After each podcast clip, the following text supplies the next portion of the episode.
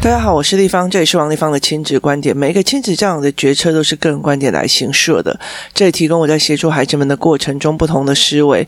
王立芳的亲子观点在许多收听平台都可以听得到。你有任何的问题想跟我们交流，可以加我的粉丝专业跟我联系，或加入我们的王立芳亲子观点赖社群，跟一起收听的听众交流。想陪孩子书写或阅读破关，或加入课程，可以搜寻关关破或生鲜识书的王立芳线上课程，一起协助孩子们破关哦。呃，因为儿童语言班开始上课哦，那我呃偶尔我会去看一下状况哦，然后看一下孩子们的呃状况这样子。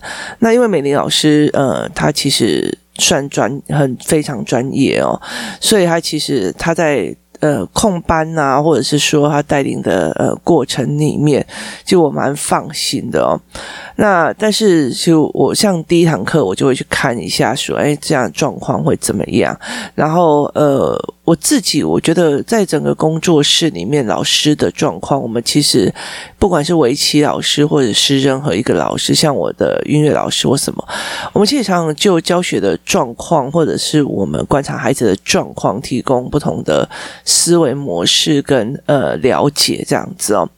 那所以，我们常常会在这样子的状况里面，大家互相争长这样。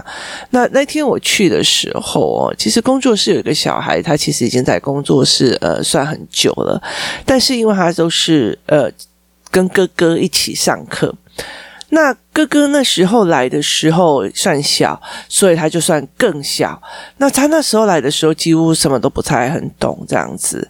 那慢慢的，哥哥呃，慢慢的想要融入。那因为哥哥他在解读事情的状况比较慢，所以他其实也很难打入到我们大孩子的这一块哦。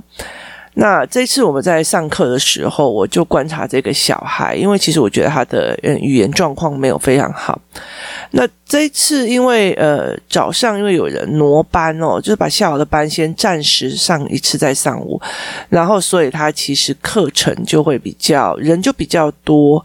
那人比较多的时候，他就凸显了一个状况，就是这个孩子没有办法去判读众人的语言哦，也意思就是说，呃，大家七嘴八舌的在讨论的时候，他没有办法去思维现在的呃。讲话的主场已经到哪里了？那甚至他会把别人的表情或别人的动作一直在思考，他是什么样一回事哦。呃，工我常常遇到有很多的所谓的呃工作者哦，例如说有一些老师或干嘛这样子。那呃，我常常会觉得说啊，例如说有些保姆或者是说呃状况这样。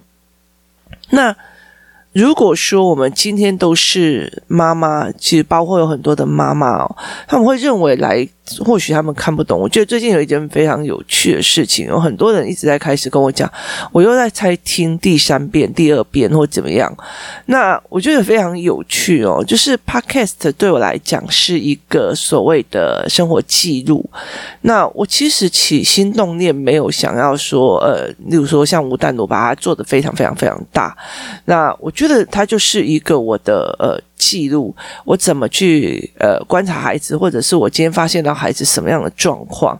那我觉得这个可以提供，就是未来有人想要研究，或者是或者是我的小孩想要知道他是怎么长大的，或者是工作室这群小孩，我怎么当初是怎么处理他们这一件事情的时候。的的参考跟思维模式哦，所以其实我其实是一个座机，我没有很多的来宾，然后也没有很多的呃，就是说呃 promo 或干嘛这样子哦。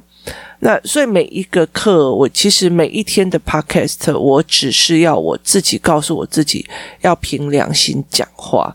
我觉得凭良心讲话的意思就是说，呃，他必须发出去的是呃好的、善的、有善意的知识哦。那有很多人就觉得，诶，我第一次听听不懂，第二次听、第三次听哦，听不懂这样。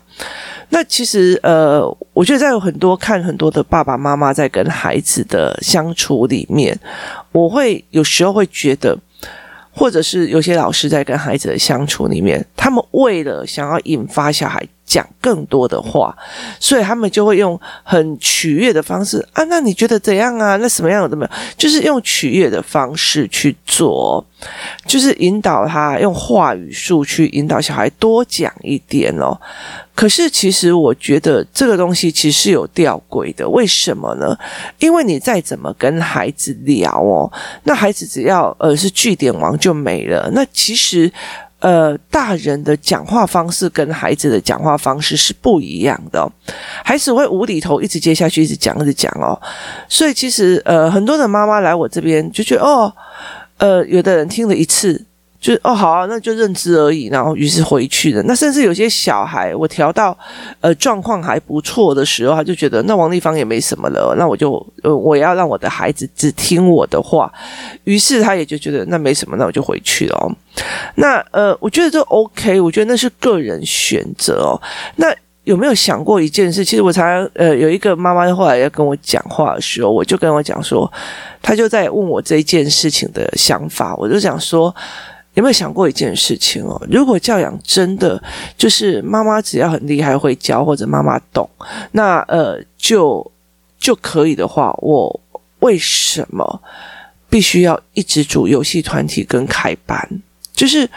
我为什么一定要一直组游戏团体跟排班？所以其实工作室里面这一群妈妈，她们其实也非常懂。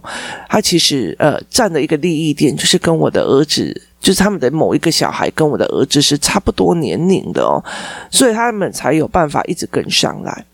那于是最近有几个案子，他们其实就看得非常非常的清楚哦，就觉得说你帮我。你帮我教到这样的程度了，我不希望我的孩子再多听你的，于是他就把他带回去，然后自己教。那后来语言就开始慢慢的退化，然后思维也是。那其实妈妈会有这样子的想要把自己的小孩抓在一起，甚至我觉得有些妈妈会非常过分，就是他在后面重伤我或干嘛，或想尽办法让别人不要，就是别的孩子，甚至呃设局让别的妈父母，就是呃。做一些让我觉得很生气的事情，让我不收他们的小孩。我很生气的事情都是，呃，你害了别人的小孩这样子。那所以其实后来我就觉得这样子的状况，我就跟他们讲说，这一些很大一个状况，说我今天为什么呃，如果照道理讲，我自己带我的孩子，然后专专心心的带，我真的可以专带到。不错的状况，那我为什么一定要用游戏团体？它其实非常非常重要的一个件事情就是团体讨论哦。那呃，例如说我的呃阅读思考课，它有几个。八七八六七个孩子，然后所以他们就会开始一直讨论，一直讨论很多事情哦。所以当你是据点王的时候，例如说我们今天讨论到某个议题，那另外一个人就说：“可是怎样怎样怎样。”然后让另外一个说：“可是我觉得怎么样怎么样怎么样怎么样。”他其实就在协助每一个孩子做延伸，因为一个人想的有限。那呃，在学校里面有非常多的老师是没有办法。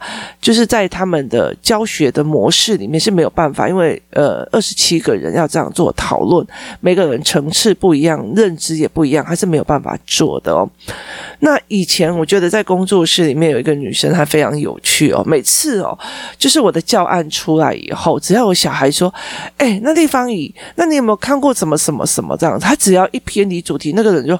哦，拜托，不要问这种不相关的，好不好？这样子哦，他就会这样子，他就会觉得说你要回题了，回题了，回题了。那最近他的状况就是，哎，立方宇，立方宇，我跟你讲哦，怎样怎样怎样。然后我就说，你们不要再乱跑主题，好不好？然后他就说。呃，他就他就非常开心，没关系啊，没关系啊，没关系啊，我们这样学的更多。然后，所以工作室里面有几个小孩，他就会讲说：“哦，丽芳姨，你的课是最累的。那学校四十分钟就五十分钟就可以下课，你上一个课就要上了将近三个小时或两个小时，甚至有时候还没有办法休息哦。”那这是非常非常有趣的一件事情哦，就是他们会就觉得说，为什么我就是很累？可是他们就我就说，那你可以不要上，他就说我才不要嘞，我就一定要上下去。为什么？因为大量的讨论，让每一个人的发想成为他们自己可以发想的一个部分，所以这是一个非常非常有趣的一件事情哦。每一个孩子在别人的呃思维里面做一种非常非常大的延伸，那这也才是我觉得非常有趣的哦。那例如说，呃，我们那一天因为工作室的。工作室之前在过年前，我们有开了父母家长、父母成长班。那成长班的时候，我有跟他们讲，你们如果公开，呃，就是讲写心得，我会给你们一套礼物。那为了这一套礼物呢，其实我做了非常的久。其实我每一个礼拜都会出两到三份、四份。的教案，但是因为那些教案是给自己孩子使用的，然后包括给工作室的孩子使用的，所以那些教案其实我没有做美编，然后我甚至不会有一直在润稿的状况。那甚至有一些东西，呃，你不需要，你有时候你有时候是个报纸，有时候是呃文章的内容，那你不一定说那么的需要非常非常多的所谓的要考虑到版权或干嘛这样，所以呃，其其实。功非常多，那我自己今年有意识说把这个东西拿出来变成教材教案，然后用卖的方式或者是用呃教学的方式去教出去哦。那我就这一次我就先帮孩子在做。那这个东西，例如说呃。例如说，我常会呃在讲说，今天这次要送的教案，就是去教小孩分辨这个小孩是呃会还是不会，还是不懂。例如说，他们每次被人家打了以后，就会很生气，想要打回去，或者是说他被人家欺负，他就他就是坏，他就是故意的，他就怎样。那我去协助他们在很多的文本里面去思考这件事情到底是对的、会的还是不会的哦。那其中有几题，就是例如说，呃，我提供了将近五十几题的短文本，非常短。例如说，三岁的小孩吃的满地都是，跟六十岁的失智的爷爷吃的满地都是，他们是会还是不会，还是不懂还是坏？他就是坏呀，把地板弄得乱七八糟的。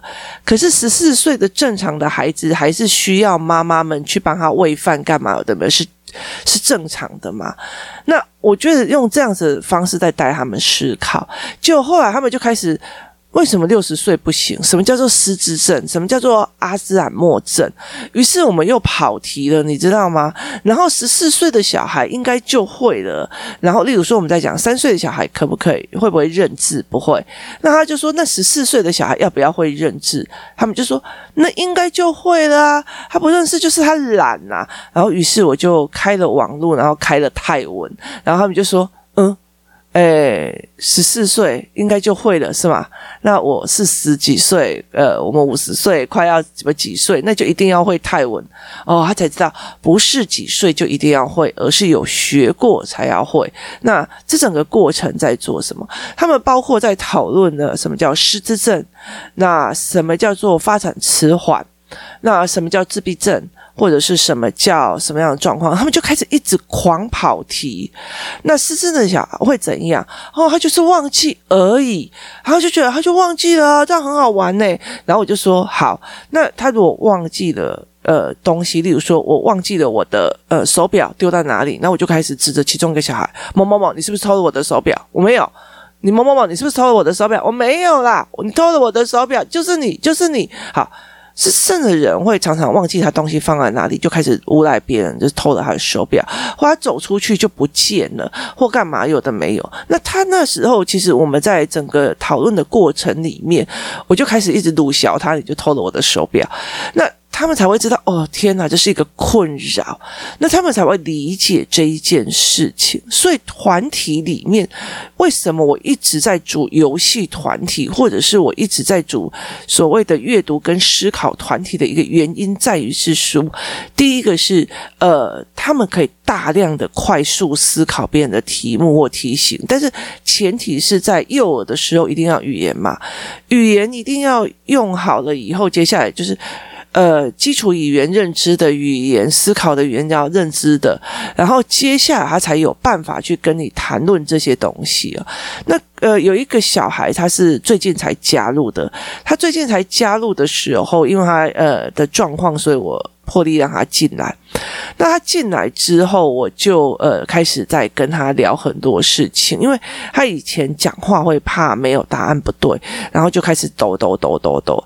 可是他听看到大家非常放松的开始乱问啊、乱讲啊、乱什么有的没有的哦，他们就会非常非常的愉悦的在讲这一件事情哦，包括他们在讲说，哎，我是怎么做哪一些事情，然后他们会开始在做这一块哦，所以他们就看到为什么他们全部都可以乱问乱讲，然后一直在那边做这一件事情的时候，他们就非常，他就会觉得说，哦，原来可以这个样子哦。那那一天，其实他在上课的时候，他就找过来跟我说：“呃，丽芳姨，谢谢你教我这样子。”那我就问他说：“你今天学到了什么？”我说：“你今天学到了。”什么东西这样子？那他就在讲，然后他就跟我讲说，我就说你在学校或者是在任何一个地方有办法这样子，就是他们乱问也可以，然后所有东西一直问一直问都可以嘛？他说不行，我如果是这个样子，我会被骂，就是我们一定会被老师骂死哦。所以其实在这整个过程里面，我是提供了一个让他们可以一直狂问，而且他们会觉得我可能会得到答案的地方。房，那因为他们每一个人都乱问，然后一直问，一直问，然后都可以得到呃一些思考模式哦，所以每一个孩子就会呃非常喜欢在这个氛围里面，所以他们在问的方式也就越来越多元，然后越来越呃放松哦，所以。他们会在这个状况里面一直去做这样子的讨论，所以我觉得在这个状况里面，孩子们就会去练习怎么去看，原来别人有不同的想法，有做什么。那其实呃，因为我以前在立法院做过，那我有一段时间很还经曾经在一个代销公司做过，或者是那代销一定是跟广告在一起嘛，所以其实呃。我其实会非常理解一件事情，你如果在团体讨论里面，你在判读别人的说法跟大量的说法的能力是很差的，那你在这个主持会议的细节里面，你就没有办法去抓出很多事情哦。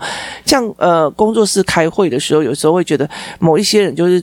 静静的在听指令而已。某些人会提供一些思考，然后某一些人会提供一些策略，某些人会提供一些教呃工作报告。每个人都不一样。可是我们在做所谓的团体讨论的时候，你有没有办法去做一个所谓的完整的思维跟讨论？然后他去怎么判别？那呃，我在工作室里面的这一群孩子就是这样子在练哦。那不是一个妈妈她在家里面一直在跟你讲的时候是。可以的。甚至是我好了，我的孩子在工作室里面的时候会就是很搞笑的，一直乱讲话或干嘛，有的没有。他因为他只要人来疯，他就会这样子哦。那可是他回到家会一直开始狂问很多问题，说：“妈妈，你今天在那边讲的是什么？那妈妈你在那边讲了什么？有的没有？妈妈你怎么样？怎么样？”他会把狂问非常非常多的细节哦。那在我的孩子的呃，我两次，包括我女儿跟我的儿子的过程。里面，我在带领这些活动，包括呃，其实以前共学团我在带活动，跟现在在带他们讨论的状况，会呃让他们理解了一件事。我妈很奇怪，就好像很多事情就是都会懂，然后很多事情的思维都跟人家不太一样，所以他们其提供了一个凡事立问立方仪的呃思维模式哦。那我通常都不会给标准答案，我通常都会，例如说，诶，他们问我一个问题哦，我就会给了某个影片来看，或者是给了某个思维来看这样子哦。例如他们在讲说，呃，那我就我很累啊，我就不想做啊，我怎么样有的没有，好，那我就可以给他说，哦，所以累的就不要做。那于是我就给他看什么易烊千玺他是怎么样，他妈妈是怎么样练他上来的。那他会常会知道说，哦，原来是这样子，有一个思维模式的哦。可是他前面的语言跟他的讨论机制，跟全部的人一起看的那个讨论机制是具备的。他必须要这个样子，他才有办法做这样子的状况。所以，呃，在整个工作室里面，他所有的氛围里面，我们在做的一个状况，就是协助孩子们去做这一块。就是我们现在就是大量讨论、大量阅读，然后大量理解。所以这群孩子的话语跟他的专业度会越来越广，越来越阔，越来越阔。那如果我只是一个妈妈或一个保姆或一个什么，带带领了两个小孩，其实会很容易干掉，然后所以他的语言就不会有多元性哦。所以我常常会讲说，好的，呃。朋友都是一扇窗，只是窗打开了之后，上下面是陷阱还是美丽的风景，它是不一样的哦。那所以其实我会慢慢的去引导小孩子走到这一块。那以到目前为止，我觉得，呃。我们也在讲，因为工作室里面有几个常常会会留到很后面的这一群妈妈，其实都是会帮别人孩子往前的妈妈，而不是那种想要碾压别人、陷害别人的妈妈。那这群几个妈妈，他们开始，例如说有一个妈妈她在。陪我的孩子呃读书，就是我女儿读书这样。那他也在 try 这个孩子，就是他也在跟我一样，是看看我女儿的状况，然后一直调整，一直调整读书模式跟教学模式。因为很多的妈妈会觉得，哦，我是什么什么学校的，我告诉你，那时候就是要这样子读书，那时候就要这样子读书，那是你的思维模式，是你那个年代的思维模式跟考试模式，它并不一定会带给孩子快乐，所以他们开始调整。那我我们也在讨论说，如果我女儿需要这样子调整才能够理解，那是不是我们这样带上去的孩子，也必须要用新的调整跟理解模式去陪他们？所以我们也在讨论说，这样子。的孩子到底我们还可以就是要要给他们什么这样子？所以其实团体跟个人差很多。你有时候跟小孩讲你累了，你就是像我有时候回到家整个人就瘫掉啊，或者是我必须要卧床才可以让我的那个呃不要去压迫到心脏。所以其实我就会。呃，躺在那边，然后跟孩子有一搭没一搭，就是正式的教学是没有多少的。可是，其实，在工作室里面引导孩子人讲话，引导孩子们，然后他们在讨论某个议题的时候所产生的能量，其实比我们呃大人的能量还要多，非常非常非常的多的。所以，这才是一个非常大的一个重点哦。所以，孩子们他们的语言丰富力，其实大部分都是由孩子们而来。那这个。小孩这个呃三呃这个五岁的孩子，他有一个比较大的状况，就是他很少，因为他。呃，基本上他自己本身没有上过我的课，然后他常常就跟着哥哥走来走去，所以他其实非常少去判读多人讲话。那你说幼儿园的小孩有没有这样的能力？我告诉你，没有。好，为什么？因为其实，在幼儿园里面，我觉得最近在谈的幼儿园的状况，我在看这群三到五岁，有很多人都是从幼儿园抽抽一天出来上课哦。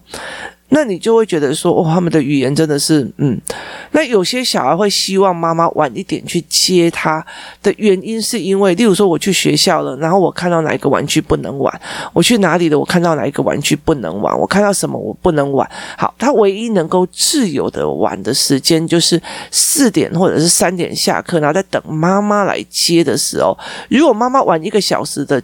来接他就可以玩的玩具就更多，我觉得这这是是一件很悲哀的一件事情，所以他很多时候是，但是他也必呃很多的时候是必备的，因为。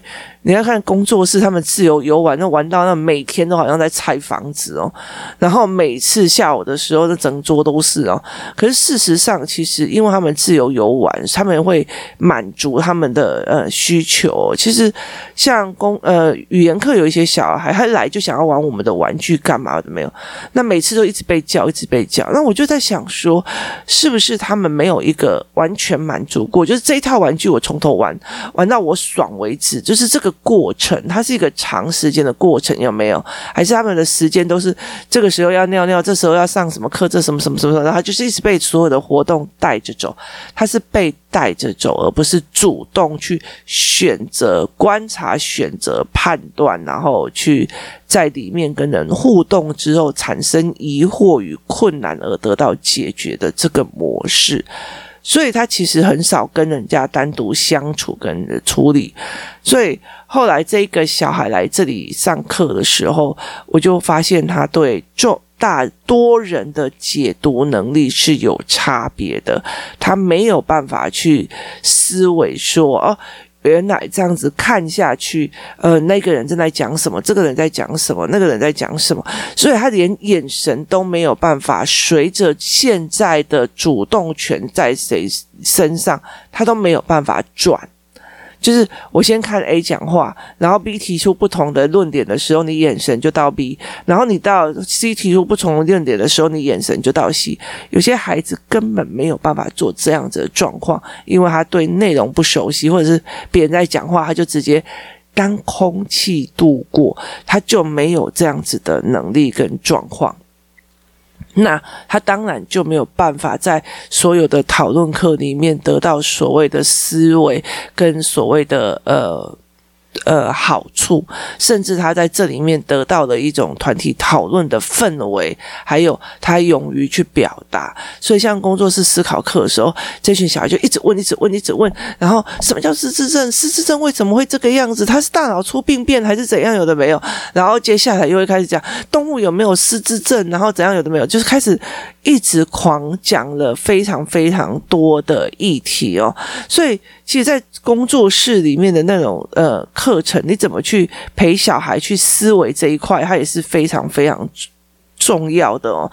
例如说，我们呃有讲到失智症的可能性啊，五十岁去偷亲人的钱哦，他有可能是失智症。例如说，五十岁偷亲人的钱，他是坏人还是怎么样？他们就说是坏人哦。可是有没有想过，他有可能没有办法？没有能力赚钱，那后来我们有给他们看什么叫做呃孙生的妈妈，就是有一个 YouTuber，他呃妈妈是一就是一直在偷别人的钱，因为他有个偷窃癖哦。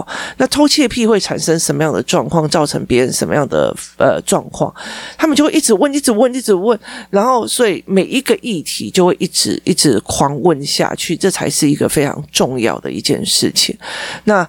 后来，其实我觉得在这整个讨论的氛围里面，当然就觉得不懂的人就觉得哦，王丽芳你控班控的好差哦，每一个人就一直问，然后乱七八糟，然后课题一直乱跑，然后本来就是两一个小时的，我是一个小时的课，他们有时候给我上了五个小时，然后有时候是从我曾经有一次从中午两点上到晚上十一点半呢，就一直问，一直问，一直问，然后一直甚至他们就接接下来要做什么讨论或干嘛，就是他们一直延伸那个思维，然后。然后包括有些妈妈很呃帮我教这呃呃利息跟股息，有些有些妈妈会帮我们教带领他们怎么去思考，如果我要摆摊的成本计算要怎么算哦。其实我觉得那就是一个非常有趣的整个所谓的不同跨领域的在用哦。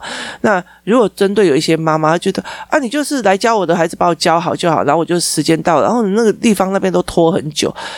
当然拖很久啊！你的小孩的思维是一直延伸下去啊。那你如果觉得同样一个价钱我都没有在嫌的，你在嫌，那就不要来。就是类似这样子的状况，我觉得那是很重要的。因为当小孩的思绪开始拉的时候，你不是只有给他一个点，而是必须要让他一直一直往下思考下去。在众人在越同同才之间越多人好的刺激跟语言的状况之下，他们就会越来越。大鸣大放的在讲哦，那天后来讲到最后，包括谁喜欢谁，学校谁干嘛，有的没有，哪一个人很讨厌，那些全部都已经讲出来。我觉得在那个讨论里面，我终于知道他们在学校里面的非常多的状况，真的是非常有趣哦。